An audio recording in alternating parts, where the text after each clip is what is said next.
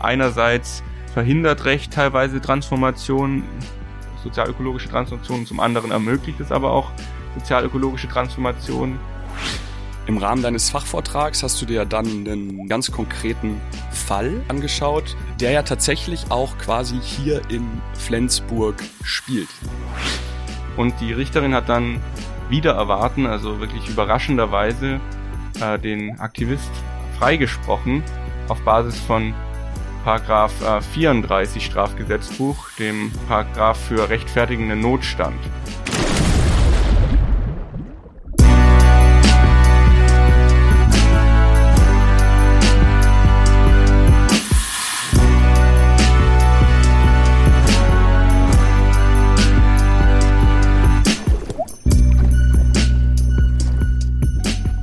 Moin und herzlich willkommen zur neuen Folge Sturm und Tatendrang, der Podcast zum Umdenken und äh, Mitgestalten. Ich bin Lukas und ich freue mich sehr, dass du wieder eingeschalten hast. Wie wir das auch schon in den letzten Folgen getan haben, habe ich auch heute wieder einen Gast zu Besuch, mit ähm, dem ich über seine persönliche Perspektive zur sozialökologischen Transformation und seinen Fachvortrag auf der Konferenz Zukunftsgestalten sprechen möchte. Das ist heute der liebe Jonas. Jonas, schön, dass du da bist. Hallo. Hallo Lukas, danke für die Einladung. Schön, dass du der Einladung gefolgt bist. Ähm, wir starten heute mit einem, ja, mit einem gemütlichen Gespräch quasi gemeinsam in die neue Woche. Es ist äh, Montagmorgen und wir nehmen uns einfach mal noch mal ein bisschen Zeit, ähm, ja, für dein, äh, dein Vortragsthema. Was wir heute tun werden, ist, dass wir versuchen werden, ein bisschen eine rechtliche Perspektive auf das Thema der sozialökologischen Transformation einzunehmen. Wir hatten nämlich unter anderem auch das Seminar rechtliche Transformation, in dem man dann eben auch seinen Fachvortrag halten konnte. Und eben genau das hast du getan, lieber Jonas. Ähm, vielleicht einmal vorab, wir sind beide keine Juristen das äh, vielleicht einmal ganz klar so kommuniziert und ähm, vorangestellt. Ähm, und wir versuchen eben einfach ähm, aus dieser rechtlichen Perspektive ein bisschen für die sozialökologische Transformation zu lernen an der Stelle und irgendwie so ein bisschen zu verstehen, inwieweit Recht so bei den Themen, über die wir nachdenken, eben auch eine, eine zentrale Rolle spielt. Wir werden das so machen, dass wir jetzt einfach ein, ein Gespräch miteinander führen und äh, im Nachgang schauen wir dann, ob wir an der einen oder anderen Stelle auch Ausschnitte aus deinem Fachvortrag, werden ja aufgezeichnet, äh, dann auch entsprechend einspielen werden. Aber das entscheiden wir einfach ganz entspannt äh, im Nachgang. Jonas, vielleicht starten wir einfach mal, äh, mal so, dass du dich vielleicht einfach mal kurz vorstellst. Wer bist du? Was machst du so? Was beschäftigt dich? Erzähl doch gerne einfach mal. Ja, danke Lukas. Ähm, genau, ich bin Jonas. Ich studiere hier mit Lukas zusammen und vielen anderen Menschen äh, den Master in Transformationsstudien. Davor habe ich Politik- und Verwaltungswissenschaften an der Uni Konstanz studiert und habe dann nach meinem Bachelor eben ja auf war ich auf der Suche nach einem Master, der irgendwie den Status quo ein bisschen hinterfragt, also den, die gegenwärtige Lage und, und Alternativen aufzeigt. Und da habe ich den Master in Flensburg gefunden. Und ähm, genau, sonst in meiner Freizeit neben dem Studium engagiere ich mich vor allem in der Klimagerechtigkeitsbewegung, verschiedenen Gruppen seit 2019 Aha. und mache da viel im Bereich von Finanzen und Fundraising, aber auch im Bereich von Organisationsentwicklung und interessiere mich auch jetzt für meine Masterarbeit besonders für die interne Organisationsstruktur von Klima von der Klimagerechtigkeitsbewegung. Okay, okay. Das heißt, du bist so ein bisschen in der, ja, in der aktivistischen ähm, Perspektive irgendwo auch mit drin. Äh, würdest du das so sagen? Oder also richtet sich das explizit auch an, an Aktivisti, was du so tust mit deiner Arbeit? Oder ist es ja, also das ist auf jeden Fall, äh, ich arbeite in, meiner, in meinem Engagement für die Klimagerechtigkeitsbewegung und für Aktivisti und unterstütze Aktivisti, dass sie zum Beispiel Geld daherkommt und mhm. dass die Strukturen passen, solche Sachen, ja. Okay, also so ein bisschen äh, im Hintergrund ähm, Orga-Arbeit an der Stelle. Ähm, cool, sehr interessant. Ähm, ich glaube, das können wir ja auch irgendwie, äh, das schmeißen wir einfach mal vielleicht als äh, Link auch rein. Ich weiß gar nicht genau, wie es heißt. Entfaltungsnetz. Entfaltungsnetz ist ein, ein Kollektiv, in dem ich arbeite, genau. Genau, da können wir einfach mal einen Link reinpacken. Ähm, wen das interessiert, äh, was für Arbeit Jonas da so, da so macht, der kann sich das ja vielleicht einfach mal äh, dann anschauen. Ansonsten hast du jetzt gerade schon so ein bisschen äh, auch direkt den Bogen äh, gespannt, wie es für dich hier nach, nach Flensburg, also wie du dich auf den Weg gemacht hast. Vielleicht noch mal ganz kurz, äh, wenn du magst, ähm, was ist so, so dein Take, wenn du sozial-ökologische Transformation hörst? Also auch ein sehr breites Thema einfach, weil mir alle irgendwie noch so ein bisschen unterschiedliche Zugänge. Vielleicht erzähl da doch auch einfach mhm. noch mal ein bisschen. Ja, sozial-ökologische Transformation, das ist natürlich wirklich ein breiter Begriff.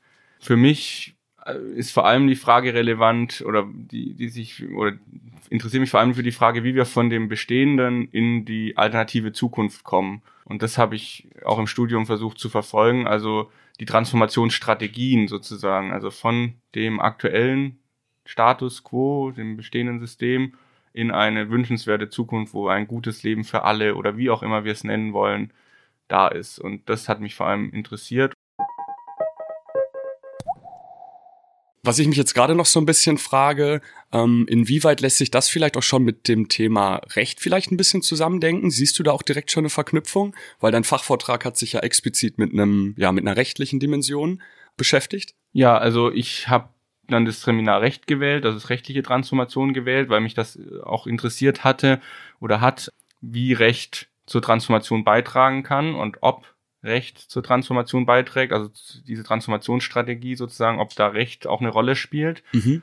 Und ähm, ja, da haben wir im Seminar auch zu gesprochen und da habe ich auf jeden Fall Sachen mitnehmen können, dass Recht ja vielleicht eine, eine zweischneidige Sache ist, vielleicht, also könnte man sagen. Also dass zum einen Transformation ermöglicht wird durch Recht, durch Gesetze, die die Transformation vorantreiben und andererseits aber auch Recht eher konservativ sein kann oder ist und also das ist so eine Ab also das ist so eine Abwägung, also es ist eher eine zweischneidige Sache ist mit mhm. der Rolle von Recht. Aber auf jeden Fall ist es eine sehr spannende Frage, welche Rolle Recht spielt. Okay, okay, also das irgendwie mit neuen Gesetzen und progressiven äh, Rechtsprechungen irgendwie Transformation vorangebracht werden kann, aber eben nicht muss, sondern Recht auch einfach den, den Status quo irgendwo äh, ja festschreibt und festigt. Genau. Im Rahmen deines Fachvortrags hast du dir dann einen, ja, letztlich einen ganz konkreten Fall, also so verstehe ich es für mich einfach, irgendwie angeschaut, ähm, der ja tatsächlich auch quasi hier in Flensburg spielt. Also hier ist ja was passiert. Ähm, was war denn da los? ja, hier ist was ganz Spannendes passiert in Flensburg. Zum einen, also die Sachlage war so, dass ein Mensch oder mehrere Menschen haben den Bahnhofswald besetzt. Der Bahnhofswald ist ein Wald in der Nähe des Bahnhofs, obviously, mhm. der, ähm, der abgeholzt werden sollte. Okay. Ähm, für einen Neubau und jetzt auch abgeholzt wurde, zum Teil mindestens schon. Was, was soll ein, da gebaut werden? Ein Hotel. Okay. Ein Hotel soll da gebaut werden. Und das ist natürlich, ja, hat vielen Aktivisten, Aktivistinnen nicht gefallen, weil sie den Wald wichtig finden, dass der Wald weiter besteht, auch und das CO2 aus der Luft zieht und so weiter. Und dann haben die Aktivistis ähm, den Wald besetzt und ein, es geht jetzt um eine Person, die den Wald, die in einem Baumhaus dann, glaube ich, war das, ausgeharrt hat. Mhm. Und auch nachdem der Wald dann umzäunt wurde von der Polizei oder von den Sicherheitsdiensten und auch die Aufforderung gab, dass man rauskommen solle, also äh, ist diese Person weiter dort geblieben mhm. und ist dann irgendwann später rausgegangen paar Tage später, glaube ich, war das. Und dann wurde von der Polizei eben Personalien aufgenommen und im Nachgang gab es dann eine Anklage wegen Hausfriedensbruch. Also der Besitzer des Waldes oder des, des Grundstücks hat dann eine Anklage oder einen, einen Strafantrag gestellt, dass eben ähm, Hausfriedensbruch vor, vorgefallen wäre und dieser Mensch, der Aktivist, äh, eben unbefugt auf fremdem Grund sich, äh, aufgehalten, sich aufgehalten hat. hat. Okay. Genau. Ähm, kannst du das vielleicht noch so ein bisschen äh, zeitlich einordnen? Wie, wie lang ging so dieser Prozess? Hast, weißt du das? Also wie lang das gedauert hat, bis dieser Hausfriedensbruch kam? Mit der Besetzung, mhm. ähm, wie lang konnte der Wald, ich sag mal, verteidigt werden? Wie lang war der Aktivist die vielleicht auch ja, da? Ja, der Aktivist war mehrere Tage auf jeden Fall im Baumhaus, das weiß ich. Okay. Aber wie lange jetzt der Wald verteidigt wurde, da muss ich sagen, da, da weiß ich gerade nicht genaue Zahlen oder Okay. Zeiträume. Ich finde das immer krass, weil ähm, ja, man muss ja schon sehr von der von der Sache überzeugt sein, so dass man tatsächlich mehrere Mhm. Tage, also einfach ähm, das ist ein, ein, ein krasser Aufwand auch einfach, den man als als Person selber betreibt. Ähm, ich finde das immer beeindruckend, weil das einfach für mich zeigt, wie überzeugt äh, Menschen davon sind, was sie da tun. Mhm. Und okay, also das war so ein bisschen die die Situation, ähm, die die Sachlage. Hausfriedensbruch äh, stand im Raum. Und was dann passiert? Hausfriedensbruch, Hausfriedensbruch nach Paragraph 123 Pa- Strafgesetzbuch stand im Raum. Und dann hat, ist er vor Gericht gekommen, vor das Amtsgericht Flensburg, das dann entscheiden sollte in, in diesem Falle. Und die Richterin hat dann wieder erwarten, also wirklich überraschenderweise, äh, den Aktivist freigesprochen auf Basis von Paragraph äh, 34 Strafgesetzbuch, dem Paragraph für rechtfertigenden Notstand. Doch was sagt Paragraph 34 Strafgesetzbuch zum rechtfertigenden Notstand? Es lohnt sich ein Blick in den Gesetzestext. Wer in einer gegenwärtigen, nicht anders abwendbaren Gefahr für Leben, Leib, Freiheit, Ehre, Eigentum oder ein anderes Rechtsgut eine Tat begeht, um die Gefahr von sich oder einem anderen abzuwenden, handelt nicht rechtswidrig, wenn bei Abwägung der widerstreitenden Interessen, namentlich der betroffenen Rechtsgüter und des Grades der ihnen drohenden Gefahren, das geschützte Interesse das beeinträchtigte wesentlich überwiegt. Dies gilt jedoch nur, soweit die Tat ein angemessenes Mittel ist, die Gefahr abzuwenden. Okay, du hast gerade gesagt, ähm, entgegen der Erwartungen kam dann dieser, dieser Freispruch. Ähm, wie wurde das verargumentiert? Also auf welcher Grundlage wurde plötzlich entschieden, äh, in diesem Fall jetzt ähm, können wir den Aktivisti freisprechen? Genau, also die gesetzliche Grundlage des Freispruchs ist der Paragraph 34 Strafgesetzbuch. Aber der sagt so ganz grob, dass eine Straftat nicht rechtswidrig sein muss, also eine, eine, eine Akt, eine Handlung nicht rechtswidrig sein muss, wenn die Interessensabwägung, also wenn die Interessensabwägung für das geschützte Gut ausfällt, sozusagen. Und dann gibt es eben da auch so eine verschiedene zentral zu prüfende Fragen und Voraussetzungen, die man prüfen kann und den die, die die Richterin geprüft hat, in dem Fall, um eben diese Person dann freizusprechen, nachdem alle Fragen und alle Prüfschritte ähm, mit Ja oder mit, ja, mit Haken sozusagen beantwortet wurden. Also es gibt ein, Prüfsch äh, ein Prüfschema. Ja. Ähm, dieses Prüfschema kommt aus dem bestehenden Recht, richtig? Aus den also, Paragraphen, genau. im Paragraph ist irgendwie geregelt, okay, das und das sind irgendwie die Dinge, die wir uns anschauen. Und im Fall des rechtfertigenden Notstands, was sind da die Dinge, die da zu prüfen sind? Genau, es ist zuerst zu prüfen, ob es eine gegenwärtige Gefahr für ein geschütztes Rechtsgut gibt. Also es muss eine gegenwärtige Gefahr für in dem Fall den Klim das Klima, das lebenswerte Klima geben. Und das war schon eine Herausforderung, dass das quasi so ähm, mit Ja beantwortet wurde durch die Richterin, da man ja zwar sagen kann, okay, also Klima schon wichtig, aber noch nicht jetzt ähm, so schlimm bei uns in Deutschland, könnte man argumentieren. Aber die Richterin hat eben wirklich argumentiert, nein, das ist jetzt schon gravierend und jetzt schon äh, wichtig, dieses Klima weiter zu schützen und jeder einzelne, jeder einzelne Baum trägt dazu bei. Okay, das heißt, im Rahmen dieses Urteils wurde tatsächlich Klima als ein jetzt ganz akut schützenswertes Rechtsgut begriffen. Genau, das ist ein anderes Rechtsgut sozusagen. Darunter fällt das jetzt. Und das ist auch eine, das erste Mal gewesen, dass das so argumentiert wurde. Zusammengenommen kommt das Amtsgericht Flensburg also zu dem Urteil, dass alle Voraussetzungen des Paragraph 34 Strafgesetzbuch in diesem Fall zur Rechtfertigung einer Straftat erfüllt sind und der Angeklagte demzufolge freizusprechen ist.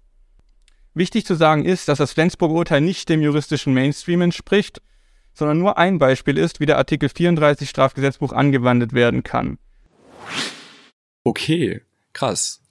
Irgendwo für mich überraschend, dass es das erste Mal war, weil es so aus der, der Sicht, aus der wir jetzt auf die Themen schauen, also für mich eigentlich keine Überraschung äh, irgendwie ist, sondern es klingt für mich erstmal total nachvollziehbar. Wir befinden uns eben in der Situation der irgendwie zu, der zunehmenden Klimakatastrophe und äh, Klima als, als Rechtsgut zu begreifen, ähm, was dadurch dann eben schützenswert ist, ist für mich erstmal naheliegend. Und im, im nächsten Schritt? Im nächsten Schritt ist zu prüfen, ob die Gefahr nicht anders als durch die tatmäßige Handlung abwendbar ist. Okay. Das heißt also, sie muss zum einen geeignet sein und zum anderen das mildeste effektive Mittel sein, also das ist die Erforderlichkeit.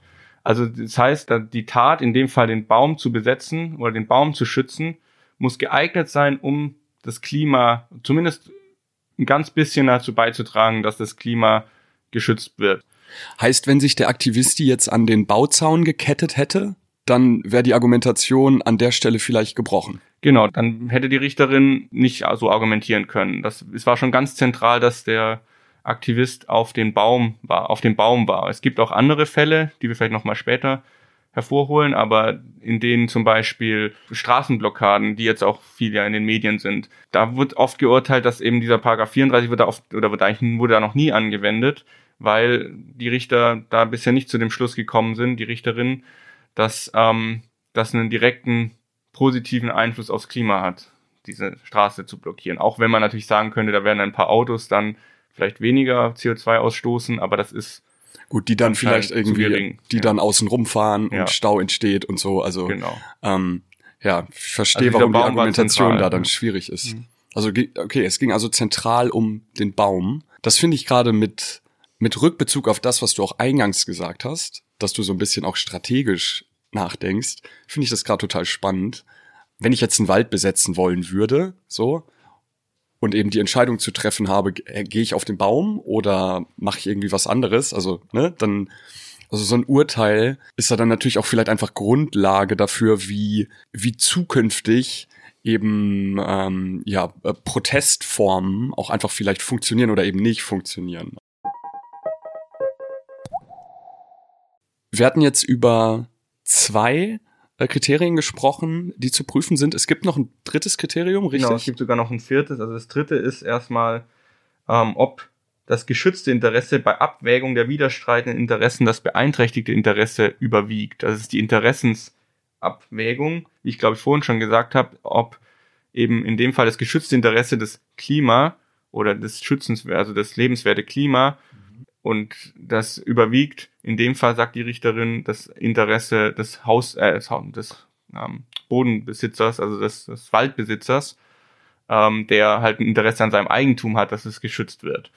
Und da kann man sagen, klar, also dieses Klima, ein lebenswertes Klima hat, ist einfach ein höheres Gut, als jetzt, dass dieser Hausbesitzer, äh, nicht Hausbesitzer, Waldbesitzer, meine ich, seinen Wald abruhen darf und dass da niemand ihn stört sozusagen dabei. Das heißt, so wie da jetzt entschieden wurde, wenn man dieses Urteil sich anschaut, sind Fälle denkbar, in denen ja Eingriff in, in, in, ins Eigentumsrecht plötzlich möglich wird. Ja, unter bestimmten unter, Voraussetzungen, unter bestimmten die zu Voraussetzungen. prüfen sind. Also es muss ja auch immer das mildeste effektive Mittel sein. Das war ja auch ein Kriterium und eben ein geeignetes Mittel. Also das sind schon sehr schwierige Hürden, die die die man nehmen muss, um dass dass man quasi freigesprochen wird. Also vor allem das mildeste effektive Mittel, da kann halt oft argumentiert werden, dass eine Demonstration wäre ja jetzt milder gewesen oder so zum Beispiel. Aber das war in dem Fall so, dass sie alles schon ausprobiert hatten. Auch, auch eine Demonstration haben, haben die, die WaldbesetzerInnen schon, schon ausprobiert. Auch eine Mahnwache, auch Petitionen. Also sie haben so die alle Schritte schon durchgelaufen und das hat die Richterin auch honoriert und hat gesagt, sie haben alles schon versucht und es gab keine Reaktion von Seiten der Verwaltung und von Seiten ja der, des Grundbesitzers, so dass das weiterhin als mindestes Mittel anzusehen ist, dass dieser Baum besetzt wurde. Okay, also es gab auch eine ganz zentrale Vorgeschichte. Genau. Also man kann jetzt nicht einfach hingehen und den nächstbesten Wald besetzen und sagen, gucken Sie mal nach Flensburg, da wurde ein Urteil gesprochen. Ähm, genau das gleiche machen wir hier auch gerade. Äh, sondern da gibt's viele Dinge, die auf dem Weg dahin auch erstmal noch passieren müssen. Ja, also das hat auf jeden Fall war für die Richterin bedeutsam. Ob das jetzt für den anderen Richter auch bedeutsam ist, so eine Vorgeschichte, das weiß man nie. Das entscheiden die Richter und Richterinnen ja immer individuell aber die Chancen sind natürlich höher, wenn man alles andere schon versucht hat und dann argumentieren kann, es war immer noch das mildeste Mittel, wir haben alles andere schon versucht, jetzt mussten wir noch einen Schritt weiter gehen. Okay, ja, verstanden. Und zu guter Letzt ist dann noch die Frage zu klären, ob die Tat ein angemessenes Mittel ist. Das soll auch verhindern, dass zum Beispiel in, in die Würde des Menschen eingegriffen wird. Das ist ein zentraler Schutz dagegen, dass jetzt, wenn alle anderen Prüfschritte mit Ja beantwortet werden, aber dann, aber man hat zum Beispiel die Würde des Grundbesitzers beschädigt oder ihn sogar physisch angegriffen oder so, dann wäre das auf jeden Fall kein angemessenes Mittel mehr. Egal wie schwer oder wie gut die anderen Schritte schon beantwortet wurden, darf auf keinen Fall jemand die Würde des Menschen verletzt werden und die ist auf jeden Fall geschützt und auch die physische Unversehrtheit. Also nochmal so ein bisschen Schutz des Betroffenen. Genau. Selbst wenn man irgendwie sagt, okay, dein Interesse, dein, dein Hausfrieden, der wiegt jetzt hier nicht so stark, ähm, aber trotz alledem sollst du als, als Person geschützt sein ja. und das Ganze muss irgendwo in einem angemessenen Rahmen sich weiterhin genau. bewegen. Und in okay. dem Fall war es ja so, dass dieser Raumbesetzer ja nur auf diesem Baumhaus ausgeharrt hatte und jetzt nichts beschädigt hat und niemanden beschimpft hat und nichts, also nichts dergleichen gemacht hat, was dieser Angemessenheit entgegenstehen würde. Sich also ganz vorbildlich genau. ähm, verhalten mit seinem, mit seinem Baumhaus äh, im Wald hier in Flensburg. Du hattest schon auch ein paar Mal gesagt, dass es irgendwie auch schon ähnliche äh, Fälle gibt oder gab in, in der Vergangenheit. Vielleicht können wir da noch mal ein bisschen drüber sprechen, was jetzt eben in Flensburg äh, zentral anders war, äh, warum jetzt eben das erste Mal äh, der Paragraph des rechtfertigen Notstands quasi im Sinne des Klimaschutzes ja hier an, angewandt wurde. Ja, also es gab schon verschiedene andere Fälle, in denen die angeklagten AktivistInnen auch plädiert hatten, dass sie freigesprochen werden auf Paragraph 34 Basis. Also dies ist nicht unbekannt in den Kreisen der AktivistInnen, dieser Paragraph. Und ähm, ja, bisher hat es aber nicht gut funktioniert. Zum Beispiel gab es eine Kraftwerksbesetzung, in, äh, zwei, wo 2019 geurteilt wurde. Also da wurde ähm, ein Kraftwerk besetzt oder eine, Zufahrt von einem Kraftwerk. Okay. Da hat das Gericht geurteilt, dass das eine rein politische Symboltat war. Also dass es einfach nur ein symbolischer Akt war und nicht nicht konkret zum Klimaschutz beigetragen hat. Obwohl man auch da sagen könnte, hm, dieses Kraftwerk war vielleicht für ein paar Stunden nicht, nicht, nicht am Laufen und so. Aber dann, also dann argumentiert das Gericht, nee, das, so war das nicht. Und das war rein politisch-symbolische Tat. Solche Symboltaten in Anführungszeichen fallen nicht unter den Paragraph 34 Strafgesetzbuch. Auch wenn man da ja auch sagen könnte, auch so symbolische Taten sind vielleicht wichtig, weil dadurch wird sie vielleicht die Aufmerksamkeit aufs Thema gelenkt und so weiter. Aber das ist kein direkter Zusammenhang für die Gerichte und deswegen es hat quasi nicht ausgereicht. Reicht es nicht aus. Genau. Und es gab auch noch einen anderen Fall, wo der vom Amtsgericht Lüneburg ver verhandelt wurde. Da hat ein Aktivist äh, im Rahmen einer Protestaktion ähm, die Leuphana-Universität in Lüneburg mit Farbe bespritzt. Also das sind ja auch Aktionen, die jetzt inzwischen immer häufiger passieren, dass AktivistInnen irgendwelche öffentlichen Gebäude mit schwarzer Farbe oder roter Farbe oder anderer Farbe be, bespritzen und dann ähm, ja und da hat eben das Gericht auch geurteilt, dass das auch eine, eine Grund, dass es auch nur eine Symboltat war und die auf Aufmerksamkeit abzielt und dass das grundsätzlich nicht geeignet ist, die globale Erderwärmung aufzuhalten. Also auch wenn man ganz, ganz viele Gebäude mit Farbe bespritzt, wird die globale Erwärmung nicht aufgehalten, so sagt das ähm, Gericht. Im Gegensatz dazu, wenn man ganz, ganz viele Bäume schützt, dann hat es einen positiven Effekt. Effekt. Deswegen dieser Unterschied zwischen Baumschützen und Gebäude mit Farbe bespritzen. Da haben die Gerichte schon differenziert und so. Also da muss man schon als Aktivist ganz genau hingucken, was man machen kann. Und auch, auch jetzt ist es natürlich nicht gesagt, dass ähm, andere Gerichte so urteilen werden wie das Gericht in Flensburg. Das ist ja immer nur eine, eine Einzelfallentscheidung. Mhm. Ich denke jetzt gerade, also die Argumentation, die du jetzt gerade, ähm, dadurch, dass du sie nochmal abgegrenzt hast von anderen Fällen, nochmal ein bisschen äh, vertieft geschildert hast, das ist ja vielleicht was, wo, wenn man sich damit beschäftigt und einen Moment drüber nachdenkt, auch breite Teile der Gesellschaft tendenziell vielleicht in der Lage wären zuzustimmen. Wenn man eben sagt, okay, das war irgendwie was, was ihr gemacht habt, das hatte so eigentlich gar keinen Effekt für Klimaschutz, dann ist es halt eine Protestaktion zivilen Ungehorsams, die entsprechend eben auch bestraft wird.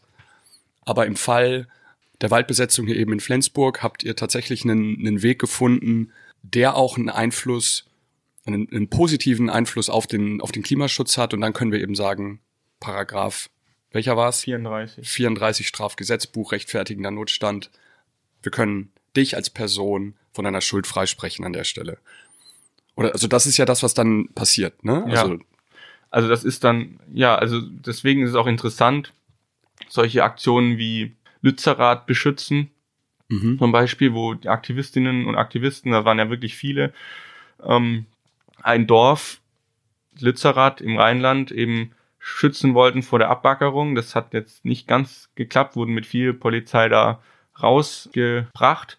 Und ähm, aber dort könnte man ja auch sagen, also dieses Dorf ist eindeutig, da gibt es auch Studien zu, dass sie sagen, ähm, das darf nicht abgebaggert werden, sonst reißen wir die 1,5 Grad Grenze. Dieser Akt des zivilen Ungehorsams dort in Lützerath, das wäre spannend auch zu betrachten aus so einer richterlichen Perspektive. Ist das geschützt, also ist das frei zu sprechen nach Paragraph 34 oder eben nicht? Und da wird es vielleicht auch Urteile geben jetzt dann in den kommenden Jahren, nachdem diese Aktion stattgefunden hat und da werden sich die Aktivistis bestimmt auch drauf berufen, auf diesen Paragraphen. Und dann wird man sehen, was die RichterInnen dazu sagen. Okay, und da öffnet ja vielleicht so ein progressives Urteil, wie es jetzt hier in Flensburg äh, gefällt wurde, ähm, ein Stück weit ja dann auch vielleicht die Tür, ja. um eben solche äh, Dinge als entscheidender äh, Richter, entscheidende Richterin auch einfach verargumentieren zu können. Es kann auf jeden Fall ein Vorbild sein. Obwohl man jetzt auch sagen muss, dass es in Revision gegangen wurde. Also die Staatsanwaltschaft ist in sogenannte Sprungrevision gegangen. Sie ist also okay. direkt vor das Oberlandgericht, äh, glaube ich, ist das dann ähm, gegangen. Also die nächsthöhere Instanz. Nee, die zweithöhere oder? sogar. Also hat es eins drüber übersprungen und jetzt ähm, ist es vor dem Oberlandgericht, soweit ich weiß. Und äh, nicht mehr vom Amtsgericht und nicht vom Landgericht, sondern vom Oberlandesgericht. Und ähm, dort wird jetzt geprüft, ob die Richterin richtig entschieden hat in dem Fall. Nicht die Sachlage wird nicht geprüft, die ist als steht fest. Also dass diese, dieser Mensch da war und das, also das, das wird nicht nochmal überprüft, aber eben dann die Konsequenz davon, die ob Argumentation das der werden darf. Ja. Okay. Und da wird ist auch von auszugehen, dass das Oberlandesgericht Schleswig in dem Fall, dass die ähm, das Urteil wieder kippen. Davon gehen Expertinnen und Experten aus, weil es eben halt auch große Gefahr fürs Rechtssystem ist, in dem Sinne, wenn viele RichterInnen jetzt so entscheiden und sogenannte, also Straftaten freisprechen, dann muss der Gesetzgeber irgendwie handeln eigentlich. Oder, also das ist dann ein, ein Problem für den, für die Gesetzgeber, die Regierung, wenn Gesetze nicht mehr von Gerichten nicht mehr durchgesetzt werden, das Strafgesetzbuch nicht mehr durchgesetzt wird und plötzlich Aktivistinnen und Aktivisten dann massenweise Aktionen machen können, Bäume besetzen können und immer freigesprochen werden. Das wäre ein Problem in Anführungszeichen für den Gesetzgeber. Und deswegen wird jetzt natürlich erstmal versucht, dass dieses Urteil wieder gefällt wird, also naja, dass dieses Urteil wieder gekippt wird, gekippt wird meine ich. Und ähm, das ist auch als wahrscheinlich anzusehen. Aber ist noch offen. Bleibt, bleibt quasi abzuwarten.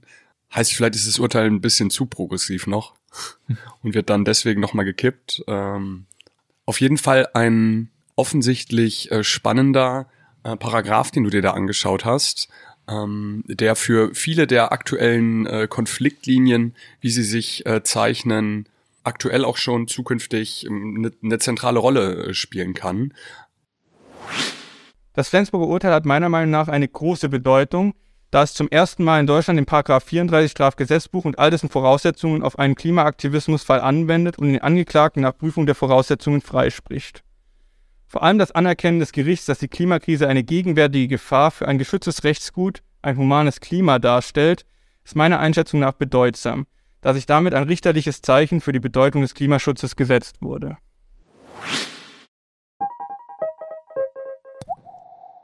Vielleicht, wenn wir jetzt noch mal so ein, so ein bisschen rauszoomen. Also wir haben uns jetzt Gedanken gemacht zu der Situation in Flensburg und zu deinem Fachvortrag. Was bedeutet das jetzt für dich? Was, äh, was waren vielleicht so die, die Learnings, die du für dich da, da mitnehmen konntest? Ja, also zum einen habe ich ganz viel über das Strafgesetzbuch gelernt und über diesen Paragraphen, Paragraph 34 im Strafgesetzbuch, den ich davor auch nicht kannte und habe ganz viel gelernt darüber, wie individuell es auch ist, von Richter und Richterin zu Richter und Richterin, äh, wie entschieden wird. Also wenn ich habe mir dann viele verschiedene Urteile durchgelesen, ja, und äh, gibt einfach sehr unterschiedliche Argumentationen. Also ich habe gelernt, dass es ähm, da sehr auf den Einzelfall drauf ankommt bei solchen Entscheidungen. Und ich habe, wenn man jetzt ein bisschen auf die höhere Ebene geht, gelernt, dass, oder könnte man sagen, zur transformativen Wirkung von Recht habe ich mir da Gedanken gemacht und haben wir auch im Seminar drüber gesprochen. Und da habe ich ja vorhin schon erwähnt, dass es eben eigentlich so eine zweischneidige Rolle hat, das, das, das Recht. Also, dass einerseits verhindert Recht teilweise Transformation, sozialökologische Transformation, zum anderen ermöglicht es aber auch sozialökologische Transformation. Warum ist das so? Also zum einen schützt es die Grundrechte, schützt die Demokratie und äh, also Recht und ist außerdem auch eben ein zentrales Steuerungselement in unserem demokratischen Rechtsstaat. Also über Recht kann ganz viel gesteuert werden und über Gesetze, ähm, die demokratisch erlassen werden können, kann zum Beispiel der Kohleausstieg oder so beschlossen werden oder so. Und ähm, in so einem Fall ermöglicht Recht die Transformation. Andererseits ähm, sichert Recht aber den Status quo auch eher ab, da es immer dauert, das Recht zu ändern. Also es ist einfach ein langwieriger Prozess und es ist ein sehr komplizierter Prozess, Recht zu ändern. Und Recht kann auch eben, wie wir jetzt gesehen haben, teilweise auch schon in der jüngeren Vergangenheit auch als Instrument der Kriminalisierung der Protestbewegungen genutzt werden. Also das Strafrecht kann dazu verwendet werden oder wird dazu verwendet, dass Aktivistinnen und Aktivisten eben hohe Strafen zahlen müssen, teilweise sogar bis zu Gefängnisstrafen und für ihre Aktionen. Also aktuell wird ja auch wieder fleißig diskutiert, ja. ob da vielleicht ja sogar Dinge noch verschärft werden sollen. Genau. Ähm, im, Im Rahmen des Strafrechts, wo ich mir so, also weiß ich nicht, man die entsprechenden Instrumente und Gesetze und, und Strafen, die da ja auch aktuell verhangen werden, so, die sind ja bereits existent. Ja. Also ich frage mich so ein bisschen, was soll da denn verschärft werden? Also das Recht funktioniert doch an der Stelle schon sehr, sehr gut. Ja, da ist einfach der Wunsch, dass noch stärker vorgegangen wird, teilweise. Und, und das so diese zwei Seiten, die das Recht hat, finde ich. Und das habe ich mitgenommen. Okay. Dass, ja, dass es keine einfache Antwort gibt auf die Frage, ob möglich Recht Transformation oder nicht, sondern dass es also beides gibt eigentlich. Argumente für beide Richtungen. Ich musste auch noch so ein bisschen darüber nachdenken, während du das so erzählt hast, wie das denn auch sein kann, dass wir zeitgleich einfach ja auch so rechtliche Konstrukte wie irgendwie Pariser Klimaschutzabkommen und so haben und trotz alledem in, in der Realität eben Urteile gefällt werden, so hart gegen Aktivisti vorgegangen wird und wie das irgendwie zeitgleich in, in einem und demselben System irgendwie funktionieren kann. Und ich habe jetzt gerade so das Gefühl, durch diese progressive Rechtsprechung und dieses Anerkennen von Klima als schützenswertes Rechtsgut, dass es eben einfach, wie du sagst, so ein zeitlicher Prozess ist. Also dass mhm. es quasi braucht, bis es so durch die unterschiedlichen Ebenen mhm. von, von Recht so, so durchgesickert ist.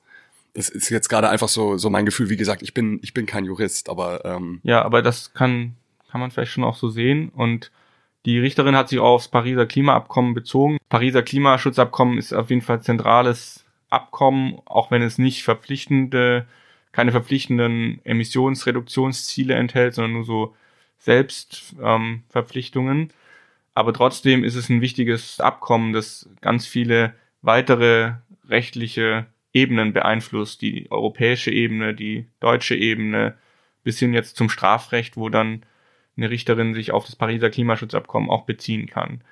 Also insofern hast du da recht, dass es dadurch sickert, sozusagen. Jonas, vielen lieben Dank für, für diese Perspektive, für diesen äh, Einblick in deinen Fachvortrag. Wie ist dein Gefühl gerade? Brennt dir noch was auf der Seele? Wie sieht's aus? Ähm, ja, ich bin ganz happy und erleichtert, dass wir das so gut hingekriegt haben jetzt irgendwie dieses Gespräch. Ähm, ich war davor ein bisschen aufgeregt. Das ist zum ersten Mal, dass ich so einen Podcast als Gast eingeladen wurde und schön, dass du dich ja, darauf eingelassen hast. Genau, aber jetzt habe ich eigentlich nichts mehr, erstmal nichts mehr hinzuzufügen und bin gespannt auf die Folge. Und ähm, wir sind natürlich wie immer auch gespannt, was eure Gedanken zum Thema sind, wo wir vielleicht mit Dingen, die wir hier heute gesagt äh, und besprochen haben, äh, bei euch Gedanken und äh, Impulse irgendwie vielleicht ja ausgelöst haben. Teilt die sehr gerne mit uns und ja, dann bleibt äh, an der Stelle äh, eigentlich nur noch sich zu verabschieden und euch äh, ja einen, einen schönen Tag zu wünschen. Jonas, nochmal vielen, vielen Dank, dass du da warst. Und äh, ja, macht's gut. Danke. Ciao, Tschüss. ciao. Am Ende der Folge ein kurzer Hinweis in eigener Sache. Um unseren Produktionsaufwand, den wir aktuell aus eigener Tasche aufbringen, zu refinanzieren und das weitere Bestehen von Sturm und Tatendrang sicherzustellen, haben wir mit Steady eine Möglichkeit gefunden, uns von euch auch finanziell unterstützen zu lassen.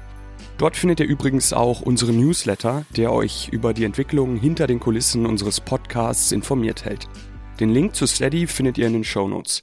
Wir freuen uns über jede Form der Unterstützung. Vielen Dank.